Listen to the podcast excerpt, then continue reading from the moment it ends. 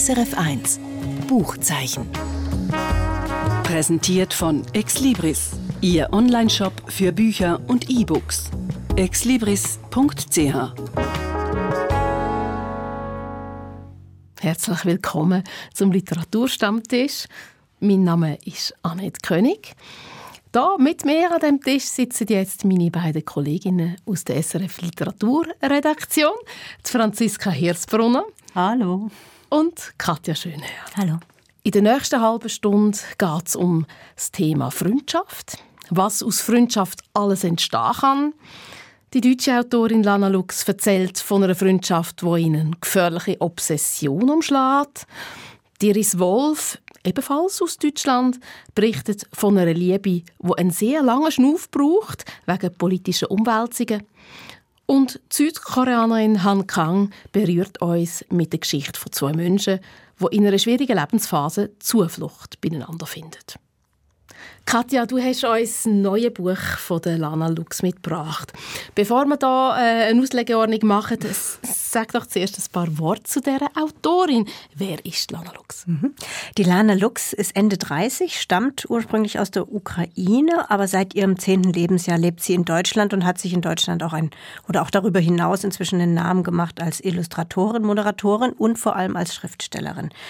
Ähm, ihr Debütroman, der hieß Kukolka, der war gleich ein Riesenerfolg, ist einige Jahre her und da ging es ja, um ein ukrainisches Heimkind, das in Deutschland zur Prostitution gezwungen wurde. Und das zweite Buch handelte dann von Essstörungen, also sie hat einen Hang zu nicht so leichten Themen. Ja, und ich habe gehört, dass sie an die Themen richtig angeraten. Mhm. Also manchmal auch aus eigener Betroffenheit genau. darüber schreibt. Genau, sie machte auch keinen Hehl daraus, dass dass sie sehr genau weiß, wovon sie schreibt. Und das ist, glaube ich, auch beim, beim neuen Buch so. Was ist dort dran so heikel? Ja, wenn man es jetzt mal eben, du hast schon angedeutet, das ist eine Freundschaft, die in nicht so schöne Bahnen gerät. Das geht dann äh, über in wirklich eine toxische Beziehung, in ja eine gewaltvolle Beziehung und äh, in Stalking und ich, ich, will gar nicht ausführen, wohin es noch führt. Es wird, es wird dann wirklich fast zum Thriller, das Buch. Aber ich, ich fange mal vorne an. Also wir haben zwei Hauptfiguren. Das eine ist der Philipp und das andere ist die Feiner. Ja, und der Philipp, der, wir, wir kriegen die Geschichte so von, von hinten erzählt. Also wir sind jetzt in der Kindheit und der Philipp ist, ja, ist schon, wächst in einer deutschen Kleinstadt auf. Seine Mutter ist Alkoholikerin. Er hat ständig Wutausbrüche, macht sich auch in der Grundschule immer wieder in die Hose und er ist wirklich so ein Einzelgänger, der gemieden wird.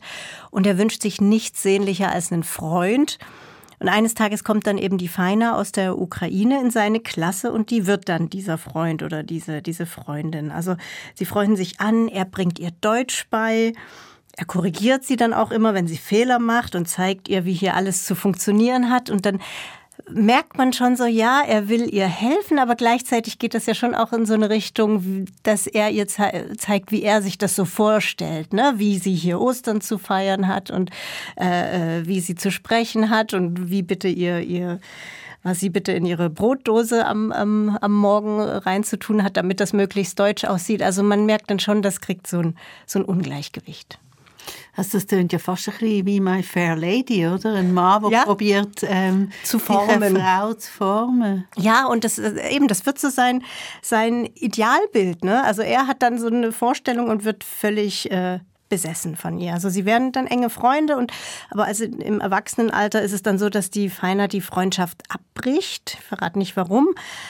Aber der Philipp wird dann wirklich besessen von ihr und das erfahren wir dann auch im Roman, wie er die ganze Zeit in den sozialen Netzwerken nach ihr sucht und erlebt quasi nur auf den Tag hin, dass er sie wieder, dass er sie wieder sieht und eines Tages steht sie dann wirklich vor der Tür, weil sie hat nämlich keine andere Anlaufstelle mehr als ihn. Sie ist schwanger, ihre Eltern haben sie mehr oder weniger verstoßen, er hat, äh, sie hat kein Geld.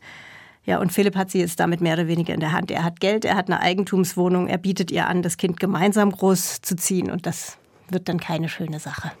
Feina ist eigentlich ahnungslos, wenn sie wieder auf den Philipp trifft. Also, dass sie ihn auswählt als Anlaufstation oder, oder zeichnet sich das sie hat irgendwie keine andere Chance. Sie hat keine andere Chance. Sie ist nicht ahnungslos. Aber sie ist schwanger, sie hat kein Geld. Ihre Eltern haben gesagt, mit dem Kind musst du jetzt äh, nicht bei uns sein. Sie hat, sie hat keine andere Chance. Und diese Option, jetzt nicht als Liebespaar, aber zumindest so partnerschaftlich das Kind ähm, großzuziehen ist ja auch erstmal eine Option zum, zum Ankommen. Aber es sind dann auch nur so Kleinigkeiten. Er gängelt sie, was sie zu tun hat, was sie zu lassen hat. Und dann, dann wird das eben so, so gefährlich, dass, dass sie auch immer schon vorher überlegt, was könnte sie jetzt wieder falsch machen. Ähm, als sie dann zum Beispiel einmal, äh, als sie dem kleinen Kind äh, das erste Mal Eis äh, oder ein Glasse zu essen gibt, überlegt sie, ja, darf ich das jetzt oder ist er dann sauer, ähm, weil er bei diesem ersten Mal dabei sein wollte und, und, und so. Also du merkst richtig beim Lesen, wie sie immer schon versucht vorauszuahnen, was jetzt wieder äh, was sie jetzt wieder falsch machen könnte, was ihn verärgern könnte. Und da hat man natürlich keine Chance bei jemandem, der was sucht und einfach so eine Wut in sich trägt, hat man keine Chance, das vorauszuahnen. Und irgendwann fängt, also irgendwann schlägt das sie das erste Mal und dann ein zweites Mal und dann immer weiter. Und sie hat keine Chance, also wie du sagst, es ist alles so nah am Leben geschrieben bei der Lana Lux. Die Feine hat keine Chance, ähm, irgendjemand hinzugehen. Also dass es zum Beispiel, also es gibt ja Institutionen, wo man kann hingehen kann, wenn man schwanger ist und niemand mehr kann sein, wo einem geschaut äh, ja, wird oder ein Frauenhaus. Ja.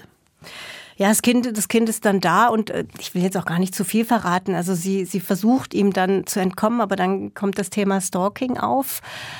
Was ja auch so eine, ist ja auch in der Schweiz noch ein ungeklärtes Thema, so eine rechtliche Grauzone. Ne? Was ist, äh, wenn er einfach immer dasteht, ohne was zu machen? Oder er, er hat, hat er auch noch so eine Überwachungs-App auf ihrem Handy installiert. Also er findet sie dann auch immer wieder und legt dann fürs Kind so Kuscheltiere vor der Tür ab. Also es wird dann wirklich, das meine ich, es wird zum Thriller, es wird wirklich gruselig. Aber das ist eben auch, also Anführungsstrichen das Tolle an dem Roman, er nimmt einen mit und man guckt in die Opferperspektive, aber auch in die Täterperspektive. Das ist eben das, was, ähm, was Lana Lux wirklich gut gelungen ist. Dass sie, sie, sie springt in den Kapiteln, mal lesen wir die Perspektive des Täters, also Philips, und mal die Perspektive des Opfers, also von der Feiner. Und das macht es eben so, so spannend, dass wir in beide, in beide Welten eintauchen. Also dann ist die toxische Beziehung eigentlich etwas, was sich so schleichend ankündigt, mhm. wo plötzlich Fiona wie zu fest drin ist und nicht mehr raus kann und dann, wo sie das eigentlich will, hat er schon sie völlig unter Kontrolle. Er hat sie unter Kontrolle, ja. Aber wie kann sie sich denn aus dem rausbewegen? Also indem sie fängt an zu sich stehen oder indem sie etwas riskiert oder äh, indem es wirklich zum Schlimmsten kommt? Sie sucht Hilfe bei Freundinnen und eben zu viel will ich jetzt, jetzt wirklich nicht. Nein, ich kann jetzt das ganze Ende machen. nicht, wir müssen irgendwie jetzt Aber was mich noch wundernimmt, Katja, du hast ja vorher wirklich gesagt, es, eben, es ist ähm, auf die Opferperspektive gerichtet und auf die Täterperspektive und das klingt jetzt irgendwie total schräg, aber ich meine, ein Stück weit kann ich so einen Philipp verstehen. Das kenne ich von mir selber auch, dass ich ähm, also auch jemandem so hinten spionieren in den Social Media oder so ähm, und einfach auch nicht kann loslassen äh, zu denken, ja, das muss jetzt sein ja, ich, ich probiere es, oder? Ich glaube, daher kommt auch das äh, geordnete Verhältnisse, weil der Philipp hätte einfach sehr, sehr gerne geordnete Verhältnisse und das ist eben so toll gemacht. Das ist nicht man entschuldigt das nicht, aber dadurch, dass man den Philipp schon als Kind kennt, der bei einer Alkoholikermutter aufgewachsen ist, der, der ähm, gibt eine ganz traurige Szene, wo die Mutter seit Monaten trocken ist und dann das erste Mal wieder zu einem mhm. Glas Wein trinkt und wie der Sohn noch versucht, das zu verhindern. Da bricht es einem das Herz.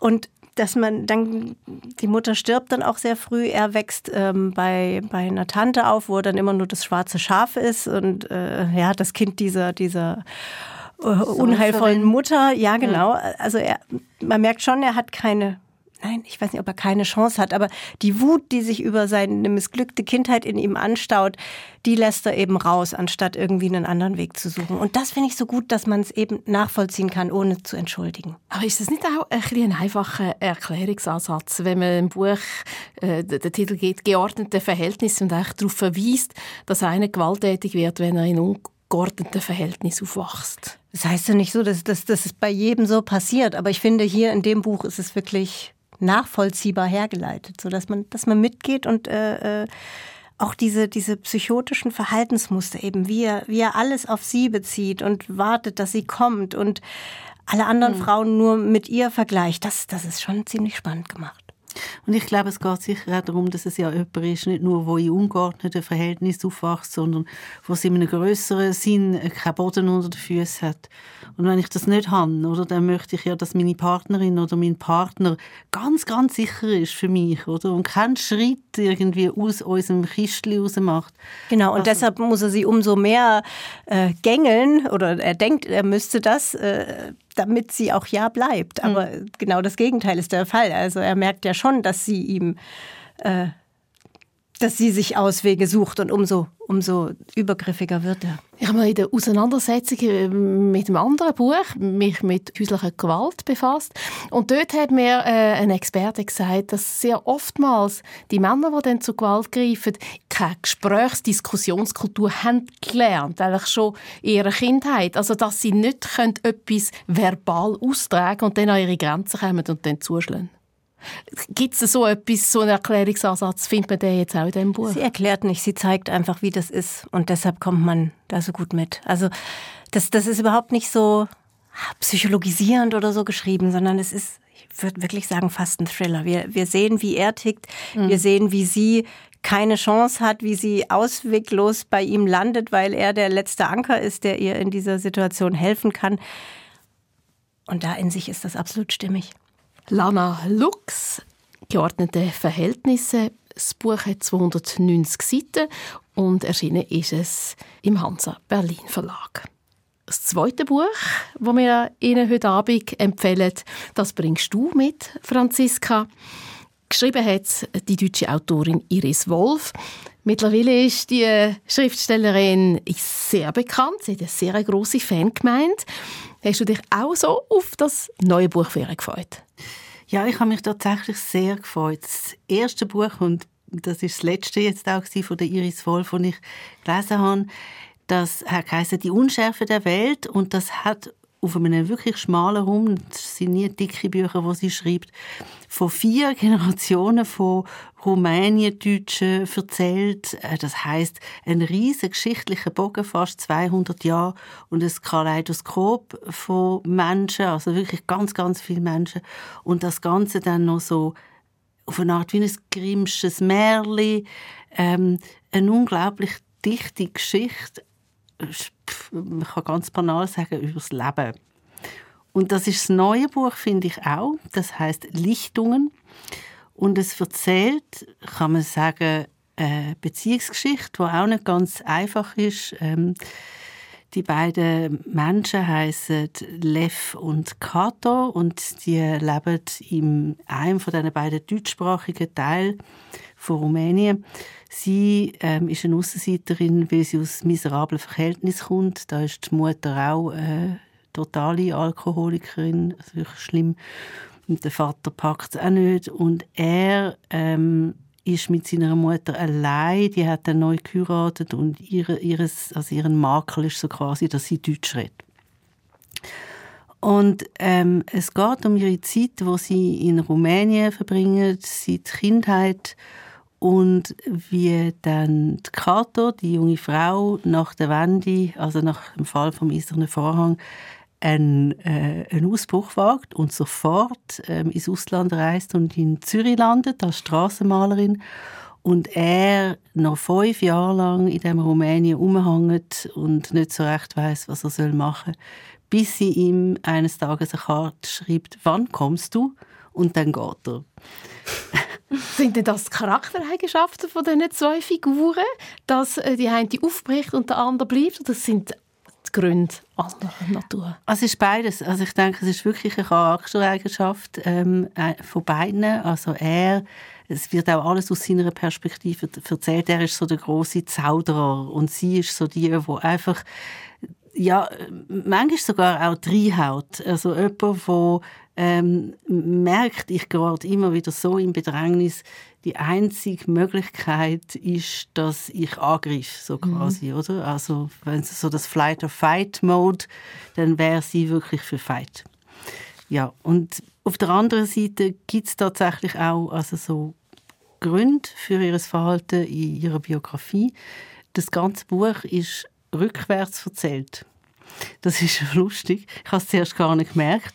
Ähm, es fährt wirklich mit dem Moment an, ungefähr im Jahr 2000, wo die Kater am Leffe Karte schreibt, wann kommst und er sich auf den Weg macht auf Zürich und die Reise ist auch sehr schön beschrieben, weil er ist noch nie im Ausland gewesen. Mhm. Er muss dann in Zürich eine Tramkarte lösen, keine Ahnung, wie er das machen soll, oder? Also es ist wirklich... Ähm, und also so fängt es an mit der Zeit ums Jahr 2000 und dann geht es zurück in die Kindheit vom Lev bis, ins, äh, bis in das Jahr, wo er ungefähr fünf war. Und da gibt es eine schöne Szene in dem letzten Kapitel, wo im Grunde das erste ist. Ähm, der Lev sollte schlafen, ähm, er will nicht schlafen, dann kommt der Vater noch zu ihm und hebt ihn so ein bisschen und sie heben sich dann beide so an den Händen und dann sagt der Vater so, so jetzt kannst du loslassen. Und geht arbeiten, der schafft es Nacht und kommt ums Leben bei einem Unfall.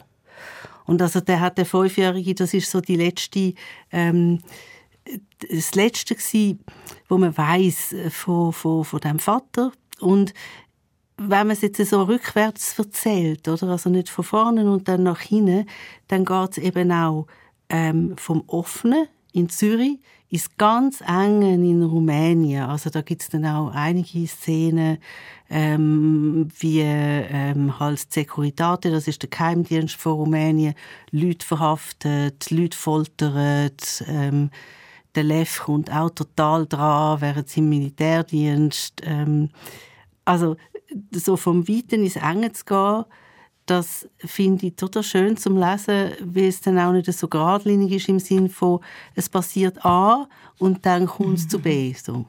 Und es gibt der Erzählung im Roman ganz ein anderes Gewicht, weil man dann versteht, was das eigentlich geheissen dem sie bebürgen aufzuwachsen. Ja. Warum hat sie denn genau in dem Moment die Karte geschrieben? Weiß man das? Hat das einen Auslöser?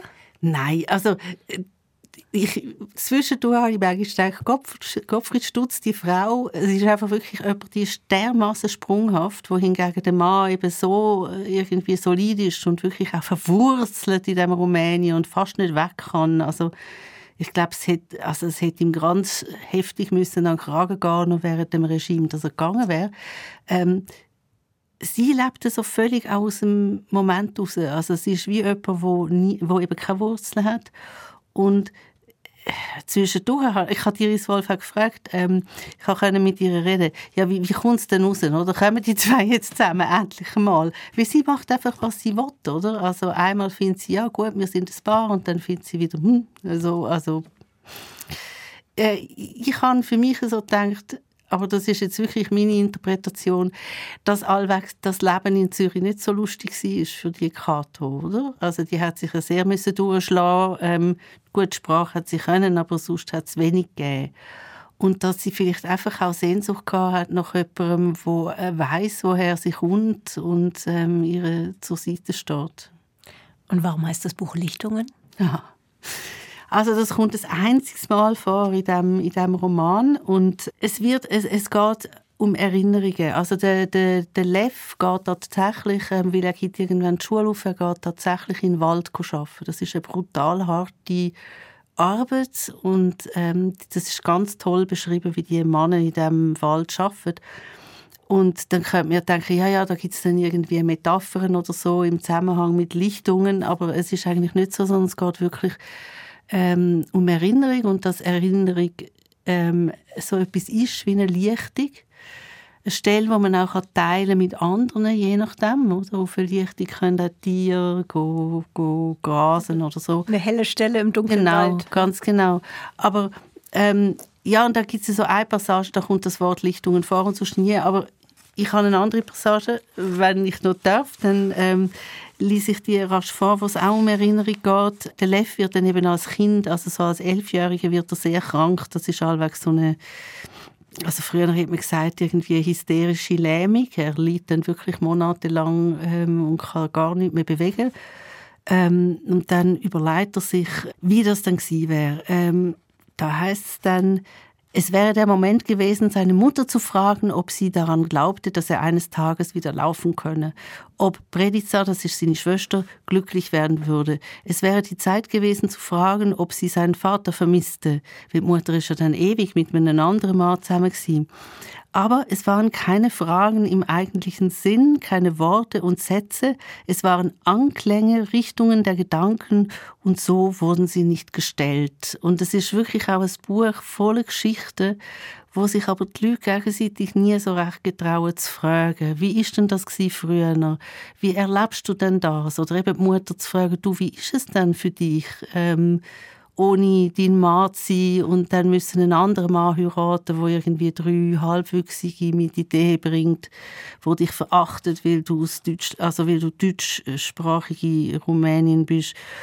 Und das ist eigentlich wie so eines von den Zentren, also eben die Lichtungen, also das, äh, wo, wo Erinnerung könnte stattfinden, aber auch das Wissen, es ist gar nicht so einfach zu schwätzen über das, was einen beschäftigt. Und warum kann er über das nicht reden? Oder hast du dort eine Vermutung, wieso man sich schwer tut, bei etwas ansprechen? Also ich selber denke, es tun sich wahnsinnig viele Leute schwer, etwas anzusprechen, wo sie wirklich, wirklich, wirklich beschäftigen. Vielleicht, weil es auch gar nicht so recht Worte dafür gibt oder weil die Worte eher so ein bisschen, also nur die Hälfte abdecken oder was weiß ich. Und dann denke ich wirklich, dass ähm, de, die Figur Lev wird auch so geschildert als jemand, der unglaublich gut wahrnimmt. Und ich habe das Gefühl, je mehr man seinen Kopf füllt mit Wahrnehmung, also je weniger man einfach auch so ein bisschen aussortieren kann, desto mehr belastet einem die Sachen auch. Also was man nicht wahrnimmt, das belastet einem ja nicht und er nimmt eben fast ein bisschen zu viel wahr. Und vielleicht ist es dann einfach auch eine Typfrage. Die Beziehung die er mit der Kato hat. Geht über viele Jahre. Am ja. Anfang als Kinder kennen sie sich, also sind genau. befreundet und so. Ist denn das am Anfang eher eine einseitige Liebe von ihm, die er eigentlich nie auf den Tisch hat gelegt? Nein, ich glaube, das ist relativ bald klar gewesen. Also, wo, sie, wo er krank war, ist, ist sie auserkoren worden von der Lehrerin, ihm gut aufzubringen und so zu helfen. Und ihm hat es gestunken. Er hat die eigentlich nicht wählen, weil sie eben auch so einen schlechten Ruf gehabt hat. Und ähm, dann ist aber relativ schnell ist zwischen ihnen beiden so eine Komplizenschaft entstanden und er hat sich auch bemüht auf seine Art dann wirklich mal zu finden, hey, ich möchte wirklich mit dir zusammen sein. Und sie hat einfach gefunden, das lassen wir schön offen. Also ja, ähm, ich glaube, er hätte allweg sofort ein Leben mit ihr gelebt, wenn sie das zugelassen hätte. Und auf der anderen Seite wäre es dann allweg ewig in dem Rumänien hocken geblieben und sie hätte vielleicht auch e-, ewig das Gefühl gehabt, ähm, sie müsse weg. Und zum Glück, wie wir ja am Anfang vom Buch erfahren, finden die beiden sich endlich in Zürich. Iris Wolf, Lichtungen. Das Buch hat 256 Seiten. Erschienen ist es im Klett-Gotta Verlag. Alle Angaben zu den Büchern finden Sie auch auf srf.ch-audio-buchzeichen. Danke Franziska. Bitte, bitte. Danke Katja. Danke dir. Immer schön anregend mit euch. man geht immer raus aus dem Gespräch mit Büchern, die man dann unbedingt selber auch lesen will. So wie, hoffe ich für Sie, als Nächste mein Kurztipp für Sie. Tan Kang ist eine der bekanntesten Schriftstellerinnen aus Südkorea. Seit ihrem internationalen Bestseller Die Vegetarierin kennt man sie auch im deutschsprachigen Raum als eine sehr sinnliche Autorin. Jetzt ist ihr Roman Griechischstunden aus dem Jahr 2011 endlich auf Deutsch erschienen.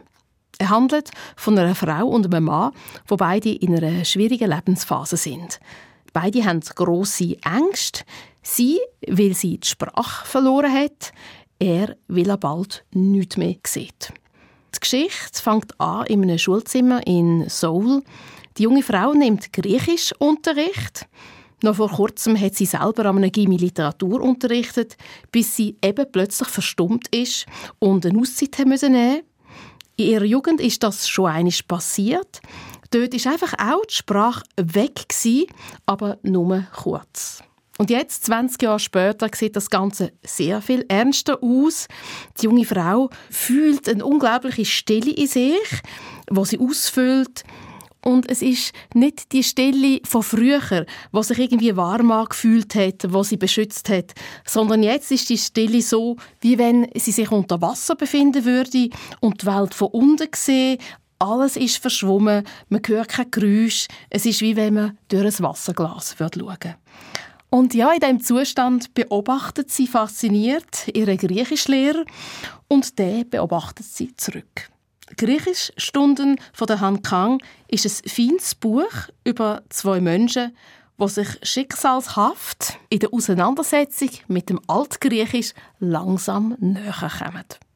Da noch eine Angabe zum Buch. Han Kang, Griechischstunden aus dem Koreanischen übersetzt von der Kiang Lee. Das Buch hat 204 Seiten und ist im Aufbauverlag erschienen. Und wenn Sie jetzt nach diesen drei Buchtipps immer noch nicht genug haben von Leseempfehlungen, heute Abend wird im Literaturclub auch wiederum diskutiert über Bücher. Laura Döweg unterhalten sich mit ihren Gästen, Lukas Bärfuß, Daniela Striegel und der Schauspielerin Katja Riemann, unter anderem über Er sagt, sie sagt vom deutschen Autor Ferdinand von Schirach. Heute Abend am 20 ab 10 im TV auf SRF 1. Das war es vom Buchzeichen. Mein Name Annette König. SRF 1 Buchzeichen. Präsentiert von Exlibris, Ihr Onlineshop für Bücher und E-Books. exlibris.ch